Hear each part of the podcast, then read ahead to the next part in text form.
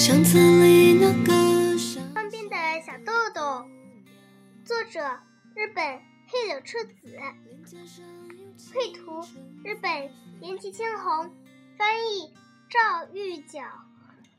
每个人都能在这本书里找到自己阳光灿烂的童年。这本书讲的是一个小女孩，一所小学和在那里上学的一个女孩子的真实故事。故事发生在第二次世界大战结束前的东京。你将本书献给已逝的小林宗作老师。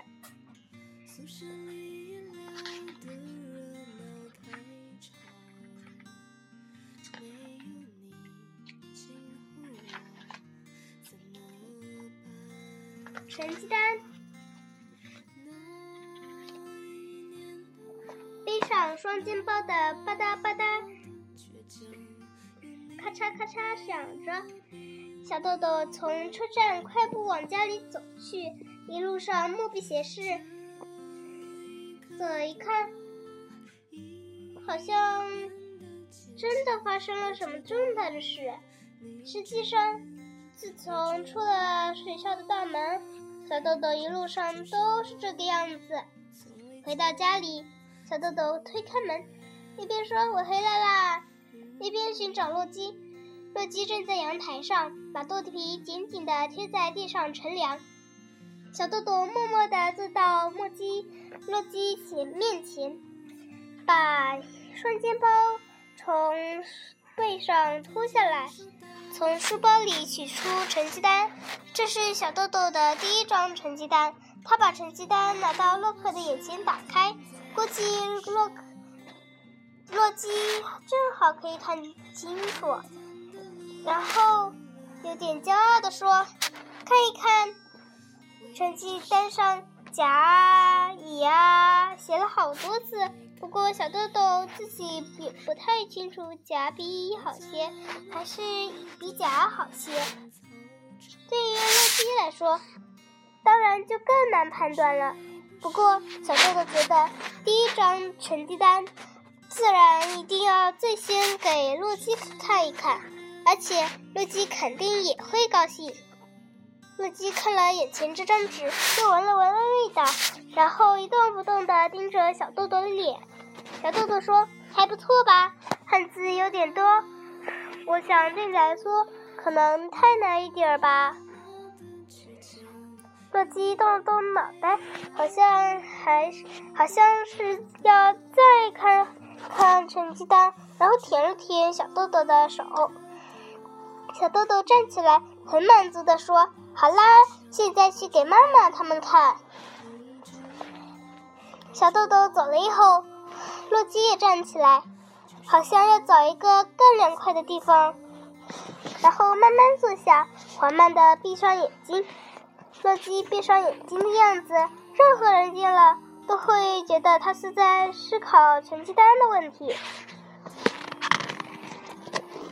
今天有点太短了，可是明天的又太，明天的也挺短的，要不就今天和明天一起吧。暑假开始了，明天要搭帐篷露营。请带上毛毯和睡衣。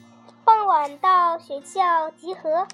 小豆豆从学校带来这么一封信给妈妈，信是校长先生写的。从明天开始就是暑假了。什么叫露营？小豆豆问妈妈。妈妈也正在考虑这个问题，回答道：“因为睡在帐篷里，睡觉的时候可以看到星星、月亮。不过……”在什么地方支帐篷呢？信上没有说要交通费，那应该是在学校附近了。这天晚上，小豆豆上床之后，仍然在考虑露营的事情，稍微有点害怕，但是很有冒险的感觉，真是好激动。想到这里，小豆豆的心不由得砰砰直跳，总也睡不着。第二天，小豆豆一睁开眼就开始动手准备露营的行李。傍晚的时候，小妈妈在装了睡衣的登山包里面又放进了一条毛毯，好沉啊！小豆豆感觉快要被压倒了。不过他还是向爸爸妈妈道了声再见，就出发了。孩子们在学校里集合之后，校长先生说：“请大家都到礼堂里去。”于是大家都集中到礼堂里。校长先生把一件硬邦邦的东西拿到了小讲台上，原来那是一顶绿色的帐篷。校长先生把帐篷展开，说：“下面要我来大家，我来教大家怎么织帐篷，要看仔细啊。”然后先生就一个人吭哧吭哧的忙活起来，拉一下这边的袋子，竖一下那边的架子。一眨眼的功夫，一顶漂亮的三角帐篷就支起来了。先生说：“怎么样？下面轮到你们了。在礼堂里支起好多帐篷，我们就在这里露营。”妈妈的想法和大数大多数人一样，以为会露天支帐篷。但学校先学校的校长先生考虑却与众不同。在礼堂里露营的话，即使下雨啦，或者夜里冷起来都没有关系。孩子们七嘴八舌的嚷着：“露营啦，露营啦！”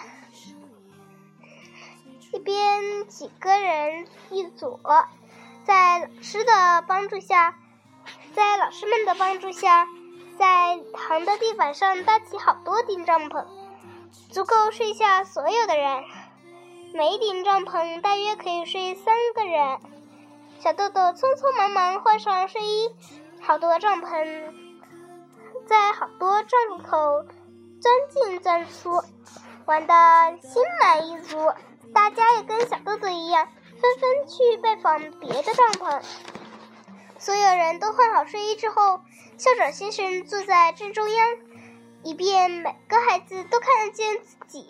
然后给孩子们讲起他在国外旅行的故事来。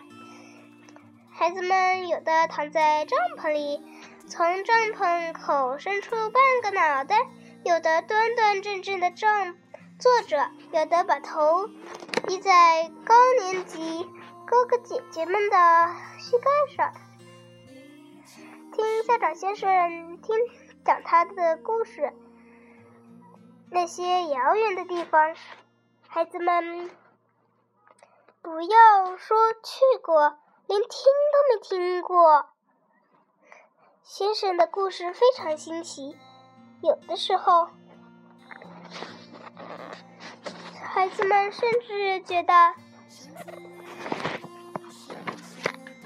有的时候，孩子们甚至觉得，在遥远的大海彼岸生活的孩子。简直就像是自己的朋友一样，就是那么简单的一次露营，在礼堂里搭起帐篷睡觉，对孩子们来说却是一生中难忘却开心的记忆，是非常宝贵的经历。校长先生的的确深深的知道孩子们喜欢的到底是什么了。先生的话讲完了，礼堂里的灯也熄灭了。大家纷纷钻进帐篷里，从那边的帐篷里传来笑声，从这边的，从这边的帐篷里传来窃窃私语。接着，面对帐篷里有人扭成一团，渐渐的，礼堂里安静了下来。既没有星星，也没有月亮的露营，但是孩子们在小小的礼堂里的露营。却他们却使他们从心底感到满足。那天晚上，天上繁星闪烁，月光如水，温柔地包裹着礼堂。那光辉那光辉仿佛永远在照耀。